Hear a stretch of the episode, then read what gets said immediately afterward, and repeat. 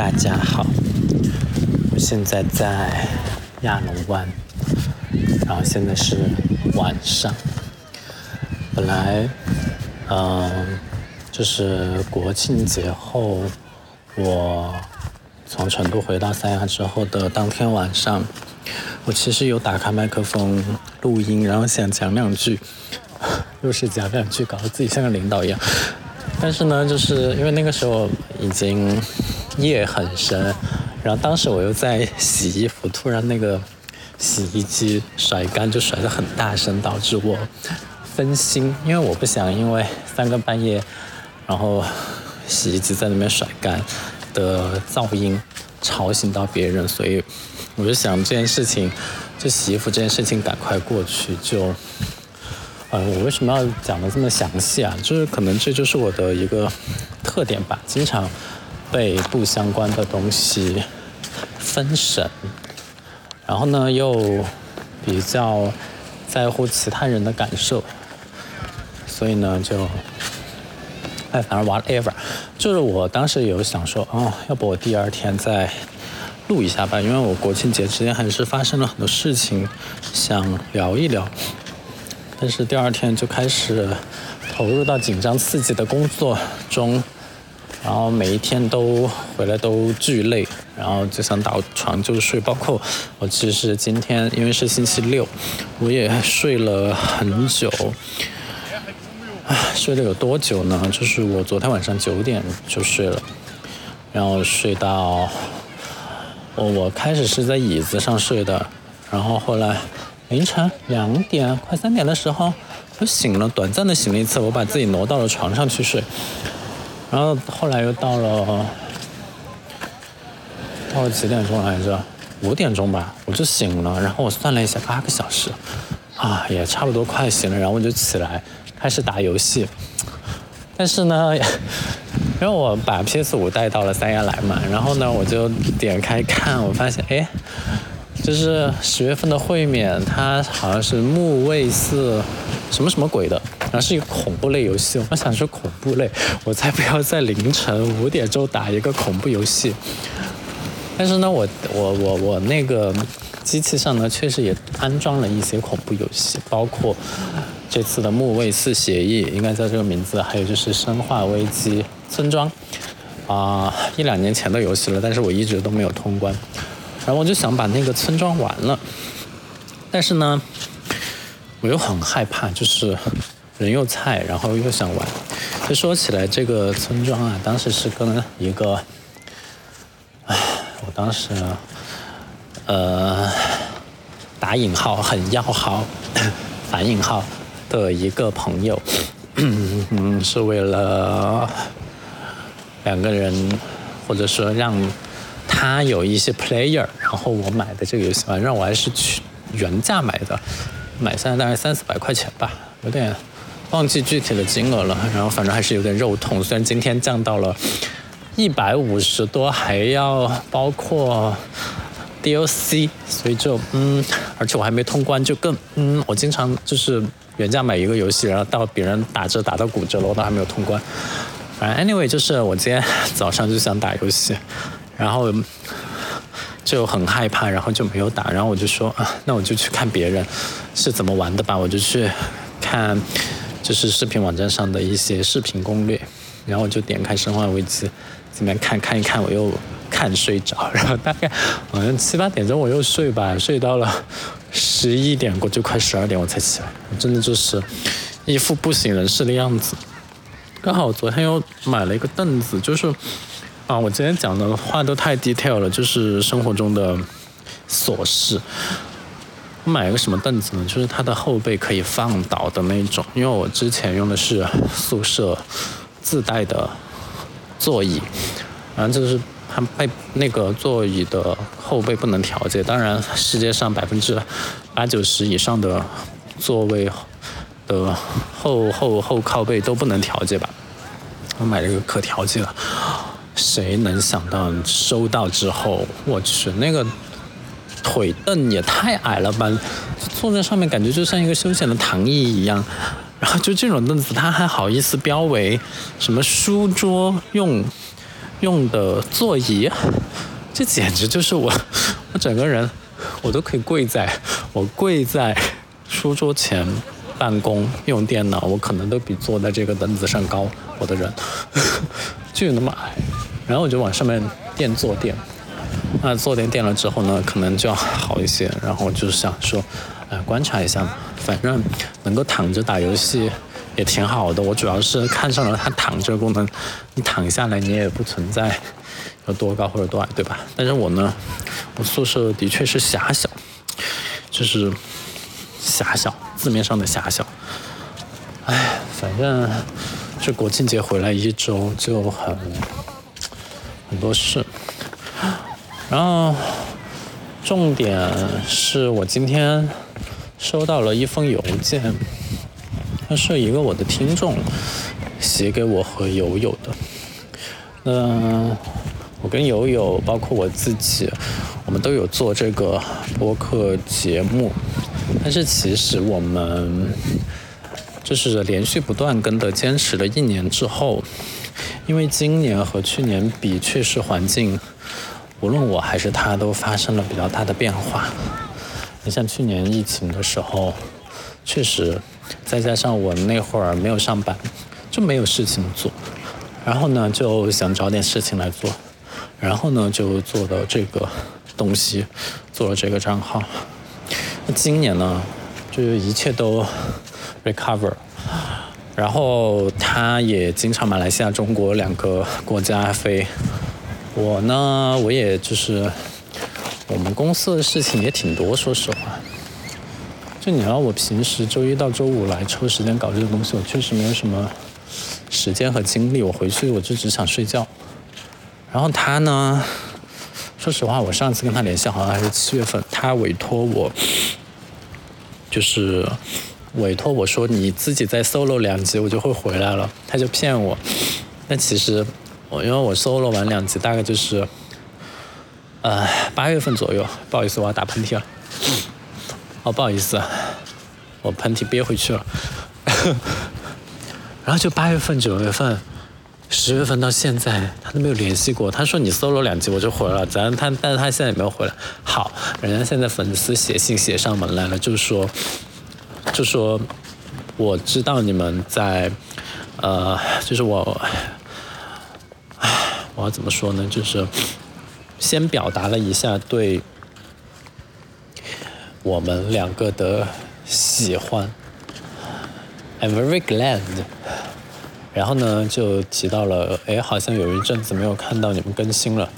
那确实是我，也就是，唉，我做不到啊！我我真的，我现在好难哦，要我定期定期更新这件事情，我做不到，真的好难做做到。而且有太多意外的事情发生了，然后呢，最后就提到说，嗯，其实也没有提到什么，就是我觉得这就是一个单纯的过来表达对我们两个人的喜欢，然后当然，嗯，就如果说还能继续听到你们的新节目就更好了，然后没有也无所谓的这样一个非常。我觉得我很喜欢的一个，而且很认真。那这个年代了，还有人给你写那么长一串的文字过来，感觉就只是来问好，你好不好呀？啊，你好的话我就挺好。如果你们太忙的话也没有关系，就是这样。我觉得非常的在意，就是。我我我我很看重这样的交流，而且这个人是个男生，啊，男生虽然是直男，但是男生这很妙。我觉得男生有这样的心情，有心有这样的心境，然后有这种思想就很妙，因为。普遍观念上的男生都是对这种细节不屑一顾的，但是有一个能够看到这些细微的差别，我就觉得和大多数男生不一样。但是他结婚了，就是他也在信里面提了他结婚这件事情，我就嗯祝福，唉，什么时候有我也可以，嗯虽然也离结婚有点远，但是能够找到人，我们再来谈后面的。OK，现在是一个人都没有。哎，反正我把这封信转给友友了，我看他，我不知道他回没有，反正他也没有理我。反正我也不想去主动理他，反正我就是一个被动型的人，就像我在 Tinder 上面写我是一个被动型的人。嗯，三亚这边呢，就是 Tinder 上人很少。我在成都，我可以把我每天的 quota 用完。就你点那个绿色的小星星，我可以点到今天你不能再点为止。现在这边我可能点几个，他就是说你附近没有其他人了。哦，真的搞笑。然后呢，国庆节期间我确实也勾搭了其他的人，就是我刷小红书，我有看到，呃，有一个喜欢晒自己健美的。手臂的人，然后他写了他从事 marketing 上面相关的工作，然后在海口上班，然后就去私信，然后他有回，然后我说我对你很感兴趣，我也是做 marketing，然后我一个人在海南，我希望能结交一些朋友，然后反正就聊了几句，我把我微信留给他，我希望他来加我。其实我留微信已经都是我跟他聊三四天之后的事情了。但他就一直也没有回我，然后也没有加我微信，我就想说，哦，可能他有自己的考虑吧，就这样。因为呃、本质上我我我知道我自己不是坏人，但是对他来说，我一切都是未知，所以我会理解他。但是我要一直在小红书上跟他铺垫很久嘛，我其实也不会那样做。这件事情就到此为止。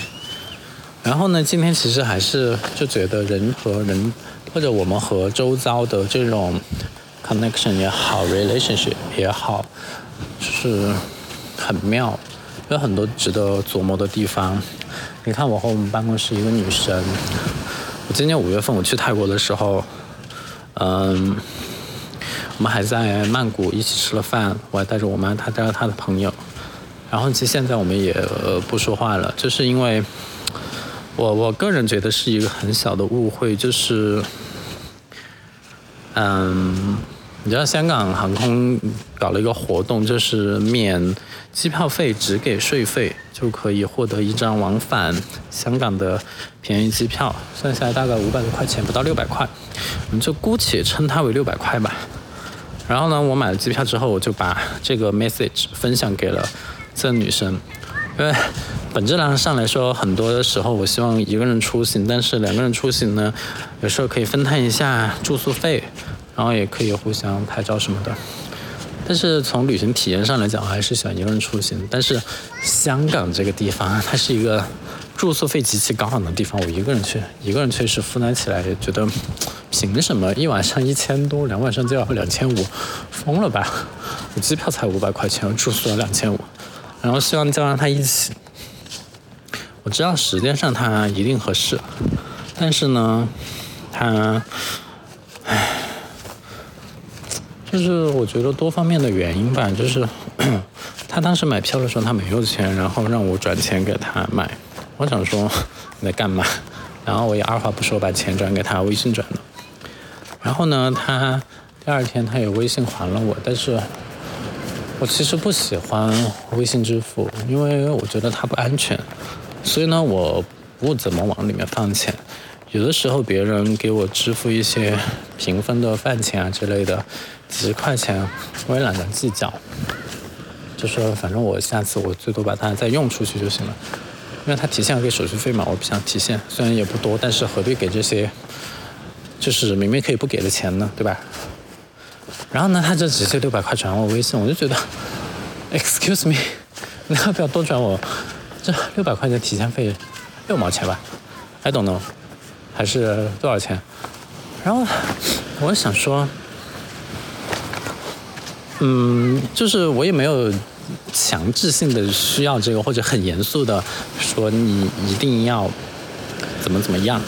但是呢，我有开玩笑似的抱怨，就是这样说。然后呢，就是我看到他偶尔我就会说一下这个事情。那他说呢，他也不会给我。然后想着，嗯，那这样吧，这这个事情就变成一个梗吧。反正这就还好。然后有一天我在办公室上班，那个时候有点晚了，晚上十一点过，我还没有走。哇塞，我为什么要加班加那么久？然后他刚好也在有一个什么拍摄还是接待活动，也是差不多那个时候晚的人，他就说他要回办公室。我当时还以为说你是不是有什么东西忘记拿了，然后你要回办公室，我就说好，我也在办公室。结果他回来，他就是想让我跟跟他一起走。啊，那那我又不喜欢人催我，就是我看那个时候大概是晚上十点四十五分，然后我就在那边说，我就说我 说如果你想走，你可以自己走，反正我还在，我还在那个制裁你，就是我之前有跟他说，我就说你不给我。你你把钱转给我的微信，然后你又不给我手续费，我就要制裁你。然后我就说，反正我还在制裁你，而且我有办公室另外一位男同事陪着我。我其实是以就是一种，然后我有时候的语气就是那种我要制裁你，就这这种语气讲出来。但是他当真了，他就觉得为什么我晚上这么晚过来陪你一起下班，你却要。用这种话来回回答我，这不是我期待的一个回答。但是我当时就是他很认真加严肃的向我表达了不满之后，他就直接拿起包包就走了。那我呢，其实很懵，就是我不知道他生的是什么气，就是是我没有。那个看到他晚上十一点钟专门过来等我下班这件事吗？我确实，我我确实没有意识到他是来等我的。我真的以为他是有东西放在办公室忘了拿了，然后还是说我一直在念念不忘那个提现手续费的事情，而他也没有明说，他就在微信上跟我说，他说啊。沟通也是要成本的，你不要再跟我说话了。好，他说你不要再跟我说话，我就真的就没有再跟他说话了。就，对啊，我就是这样子的人，嗯。然后就真的没有再说话。但是呢，我其实我也觉得这只是暂时的吧。其实我们始终还是会重新交流和沟通，就像我。我在他那个年龄的时候，二十多岁，我当时我和办公室的一个同事有两个星期不说话，那最后接接接下来又会说了，甚至有的会一年。哎，我真的是，我有个有有一两个两两个吧，两三个，一年多不说话，然后事过境迁之后，我觉得哎还是可以继续，就是把之前的事情放下来，然后我们可以。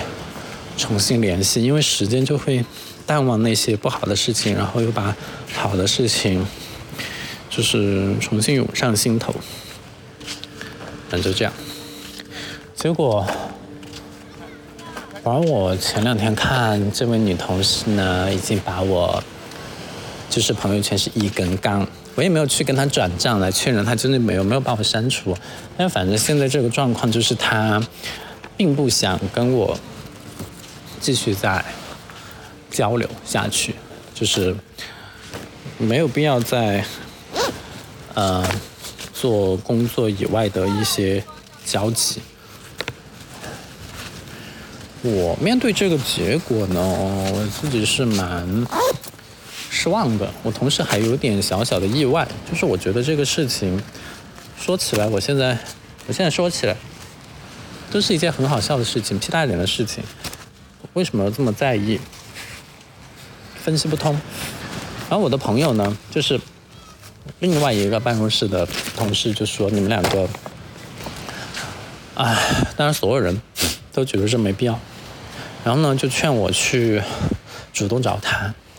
然后我说：“我主动找他可以，但是不是也要对方有一个想要沟通的意愿？”我我得先知道他有这个意愿之后，我才会去主动找他。那我同事就这个提建议的女同事，她就说，嗯，对她来讲，她会先主动找他，而不考虑对方的意愿。如果找了一次，对方还不鸟她，她就嗯不会去再找了。那我我现在看到他把我删掉之后，就类似把我删掉之后，那我肯定也就是明白了他的想法，就是就是不想跟你再沟通，哪怕就是这么小的事情。然后呢，我觉得我看穿了你，你就是一个很计较这些小钱、小小小地方、小地方的金钱，然后又没有看出我对你的付出，没有看出我那么晚下班了还要等你一起的这些事情，所以我要把你删掉。哎呀，我我我我我我我，说实话，我真的不知道他怎么想的。但是呢，对于我看来，我我首先必须要 clarify，就是我不是一个看重这些的人，我只是想说，我不喜欢花我预期之外的钱。我可以请吃饭，或者说买礼物，或者说那些出于我自己想做的一些事情，我会搞。但是，一些意外的东西，我觉得我被迫支出的，我确实放在任何人身上都不情愿，对吧？这不是跟钱多钱少有关系，而是觉得有没有必要，我有没有必要支付这些费用？唉，没有必要。我到现在也觉得，为什么我当时他也想。去买这个便宜机票，他没有钱的时候，我二话不说转给他了钱，但是他还我钱的时候却没有考虑到我。好，再退一步说，假如说大家要继续当朋友，也不还我，就是你没有考虑到我，我也能接受。就是我通过是这件事情，我认识到了你的这个特点，我接受你的这个特点，行，那这个事事情就过去了。就是我觉得两个人之间好好聊一聊。他接受我的，比如说我没有看到他是想那么晚下班，是想等我，真的确实没看到。我可能这方面我也是个直男，就是没有看到这件事情，我可以向他道歉。那双方大家就各退一步，这事情就翻篇了。他接受我的这种粗心，我也接受他的那种不拘小节。然后呢，因为我们互相都能够接受对方的缺点，所以呢，我们其实比其他人的关系更近一层。这个才是一个大家希望的一个 look forward 的一个局面，而不是像现在这样你不想跟我说话。我觉得就是，无论呃，我现在告诉所有的成年人啊，如无论你有多少多生气，你的气有多重，你都不要做出。违背自己真实意思的表达。如果你不是想要彻底跟这个人断交，你就不要说出“你不要再跟我说话”这种话。因为对于我来讲，你如果这样说出，我会觉得你不成熟，然后我会觉得你真的就不想再跟我聊，那我就确实也就会遵循你的字面上的意思来不跟你聊，因为这个是你要求的。我只是在满足你的要求，而当我满足了你的要求之后，你就不能再说什么什么我我我让他不跟我说，他就真的不跟我说了。这种我就觉得非常的 unreasonable。就像我我前段时间我在小红书上刷了一个视频，一对夫妻在那个开车，然后那个妻子就让丈夫给她抽两张纸，她可能要用纸巾擦一些什么东西，然后她老公就真的。就给抽他数量为二的纸巾，然后他那个妻子就生气了，他说：“你是不是有病啊？我让你抽两张纸，你就真的抽两张纸啊？不然嘞，你让我抽两张纸，我就给你抽一张或者三张吗？如果你有什么东西，你可不可以自己表达出来，而不要去麻烦别人去猜你的意思？”她老公也说，他说如果你要三张，你就给我说要三张，我就会给你三张。你自己下的指令是两张，那别人给你两张，你怪别人看不懂你真实的意思，说没有给你四张或者五张，这个是，就是为什么要让别人去猜你的意思呢？咱们不能直接说出来吗？如果不直接说出来，自己就要吃亏啊。然后因为自己吃亏，所以就不要去抱怨别人了。这不是大家都明白的事情吗？对于成年人来讲，反正那我觉得这个事情挺遗憾的，啊，人和人的关系。然后最后呢，再来讲一个我们和周遭社会的关系，就是我国庆节五号那天，我跟我妈去泡温泉，然后我妈。在泡的最后一个泡池的时候，她起身的时候，她其实不知道，她右手边的那个温泉池底部的瓷砖脱落了，所以她被锋利的水泥还是什么东西划伤了手指。哇塞！我在她旁边看出来那个鲜血直流，就是手指上。我当时的第一反应是。我操，这个血流的也太多。第二是，他接接下来这个星期怎么办？因为这个伤口就不能沾水了。第三是，我要让这个温泉池的运营方付出他应有的代价。真的就很莫名，而且那个池边没有任何的工作人员，就是没有救生员。如果有的话，我们也不至于我扶着我妈很仓皇的从那个池子离开，去到岸边找找其他工作人员拿急救箱。就幸好旁边我们找到工作人员，他就迅速的拿出一个急救箱，但是他没有任何的基础护理知识，他包扎他都不会做。哦，我在旁边看着他，他就弄那个纱布胶带的时候，还把我妈弄得那么痛。然后我想说，家温泉池的运营方有不可推卸的责任，而且这个就是一个单方面的事故。这就是他们没有进行工程维保、物业管理、尽身尽职，然后导致的一个事情。所以呢，我就跟这个温泉方撕逼，我就说你要赔我，呃，医疗费，这是最基本的，然后就是我为了看病而花的交通费，以及。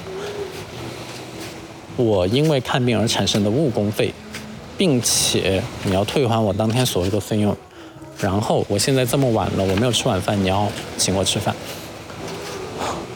说实话呀，当时陪我们去医院的那个负责人，呃，应该是一个值班经理，他挺倒霉的，他遇到了像我这样对于客诉处理非常有经验的人。就我觉得我妈确实快六十岁了，不应该有这样的待遇，所以我是很强硬的要求这个温泉池就是必须要尽到这些赔付的义务。然后呢，我当年自己做处理案子的时候，也处理过很多误工费的案例，就是。有的人工资高，我们就赔的高；有的人工资低，就赔的低。这个很正常，因为最高法对于人身伤害的若干的那个若干解释中，就提到了误工费这一个。哈，你简直不知道，这个时候就看出了有些人的嘴脸，就是这温泉池就说，首先你们的病历上，你看医院医生没有写要休息几天。所以呢，构不成入宫的要件。我说，写没写？为什么没有写？你自己心里不清楚吗？我们当时你是我们是一起去医院看病的，那个医生就问我们写不写。然后因为考虑到我妈是老师，她自己在家办公，她其实没有必要写这个东西去请假。然后她当时就选择没有写，没想到就被这个地方抓住了把柄。然后他就说：“医生都觉得你不用休息，你就更不用休息。”我说：“你放屁吧你！你再去问一下那个医生，看一下我们究竟构不构成需要休息的要件。”然后，然后我还说：“我说行，你这个，呃，我反正我们在我妈在的那个城市也有自己的，就是人民医院，我们可以再去看一遍。你看那个医生写不写？然后我们又去再看了一次，反正我妈要去换药，然后就把那个。”建议休息三天写上去了，好，他们来了第二个理由，他说虽然你写上去了，但是你伤残等级达不到必须要休息的那种地步。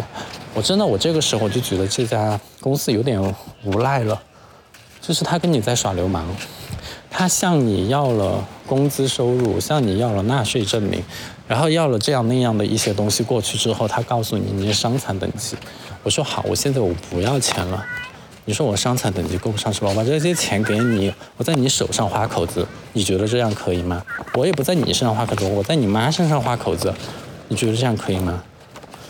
这个做事情是这样做的吗？就是做服务是这样做的吗？你现在已经对我造成了伤害，你就没有资格再跟我讨价还价。你要做的就是满足我的合理的要求。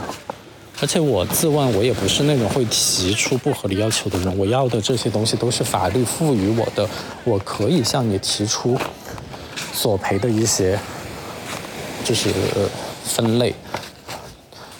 这些都是我可以申索的，误工费就是我可以申索的，不是你看到我妈工每个月工资一万多块钱，然后你三天你要赔的工资接近误工费接近两千块，你就觉得哦你伤残等级没到，不是这样说的。你去外面街上，你碰把别人的车子划伤了，你划上一辆奥拓车，跟你划上一辆奥迪车，或者说你划上一辆最贵的劳斯莱斯这样的车，你赔的钱能一样吗？你说哦，你那个你划上劳斯莱斯，你那个油漆我淘宝上买一支二十块钱的油漆笔给你补一下就行了，这不不觉得你自己很可笑吗？你说出来的话你自己信吗？你自己都不信。而且我们就换位思考，假如说今天划伤的不是我妈，今天是我妈在使用你们的一些设施设备，比如说我在使用你那个休息床的时候，我把你们旁边那个看电视的液晶显示器弄坏了，我给他划伤了，你们叫不叫我妈赔？还是我妈就给您说，我就花二十块钱把您那个口子补好就行了？您那个东西反正也没有到说完全不能看的地步，对吧？这是不是搞笑吗？啊，反正这件事情真的让我非常的生气。然后呢，我也不是说那种我要我我要去一哭二闹三上吊，我也不是说因为发生这个事情我就要捅到社交媒体上。啊，虽然我现在已经在社交媒体上讲了，但是并不是那种文字加图片形式的大肆宣扬。我也没有找营销号来发，虽然我也认识营销号的人。然后呢，我也没有去找媒体，虽然我也不少媒体朋友。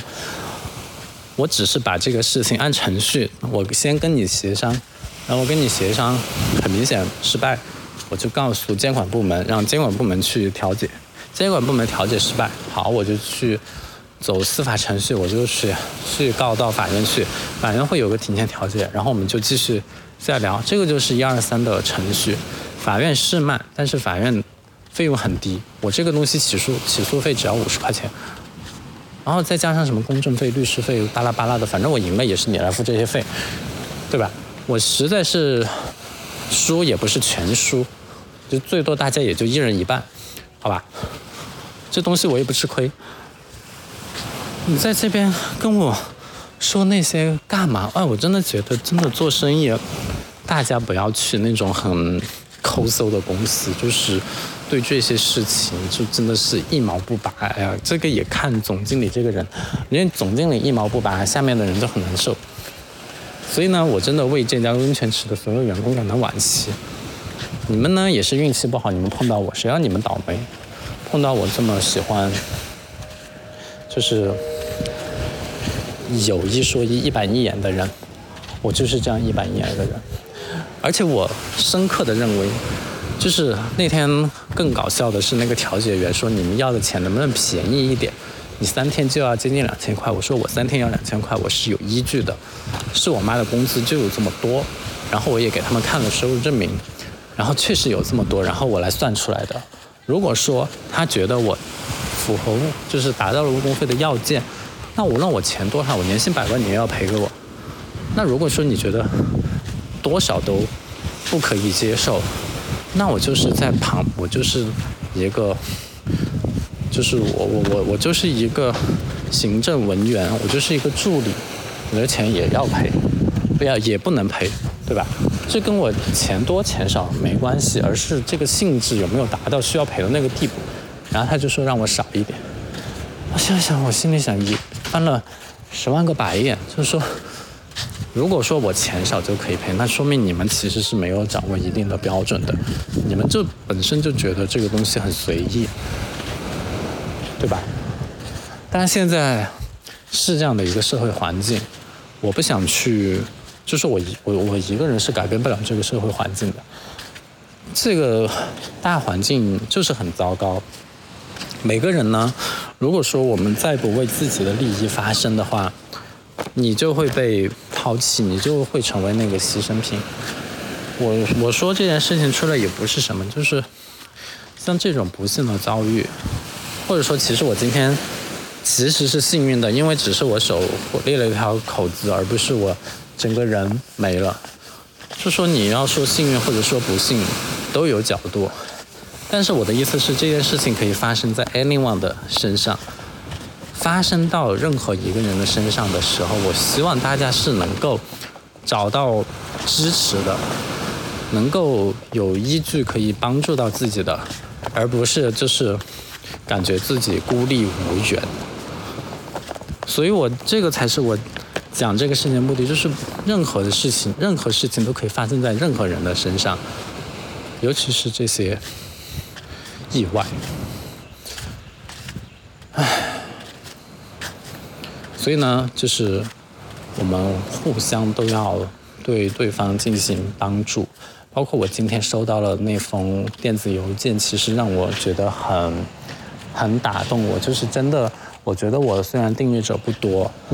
但是是真的有人很用心，有人每个周就是每一条下面都会留言，在不同的阶段有不同的人留言。当然我也知道这个就是人和人就是阶段性的陪伴，但是在不同的阶段都会遇到不同的人做同样的事情，甚至他看你很久没有更新了，他还会来写个邮件问一下你还好不好。我觉得这个人和人之间的沟通和交流。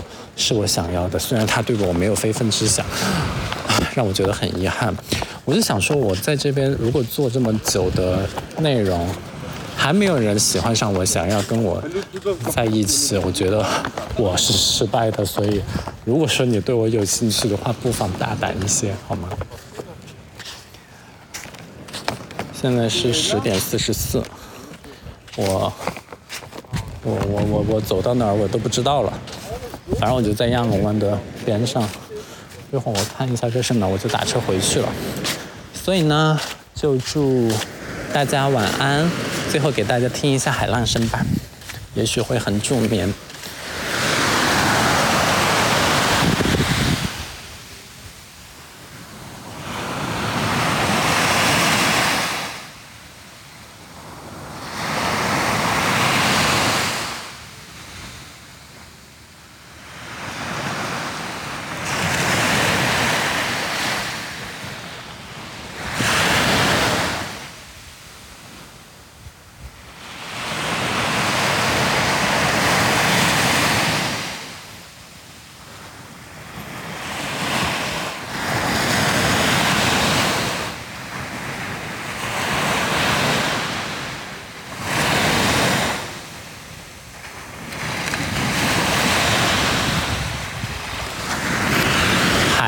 真是没有尽头的，那就祝大家晚安喽，拜拜。